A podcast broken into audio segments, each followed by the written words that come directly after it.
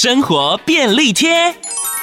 等一下，等一下，洗米煮饭的水不要直接倒掉，剩下的洗米水还有很多用途。第一，清洗盘子脏污。洗米水中含有生物碱，去污力强，又不含化学成分，是天然的清洁剂。第二，清洁水龙头把手，找一个容器来装洗米水，放置一个小时，让里面的物质沉淀，之后再倒出清水的部分。用沉淀的白色液体擦拭水龙头，再用清水冲洗，水龙头就会变得亮晶晶。